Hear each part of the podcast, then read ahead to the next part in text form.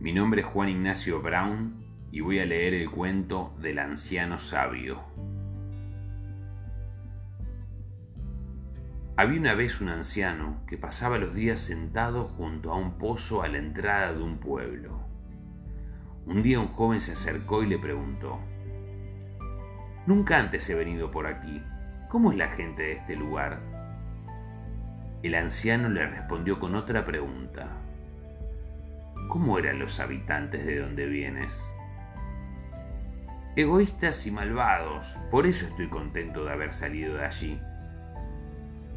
Así son los habitantes de este pueblo, le respondió el anciano.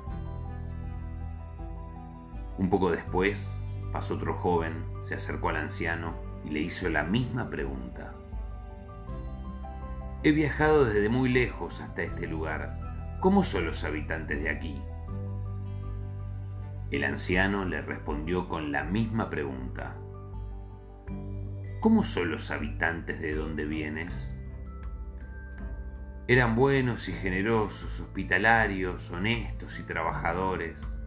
Tenía tantos amigos que me ha costado mucho separarme de ellos. También los habitantes de esta ciudad son así, respondió el anciano.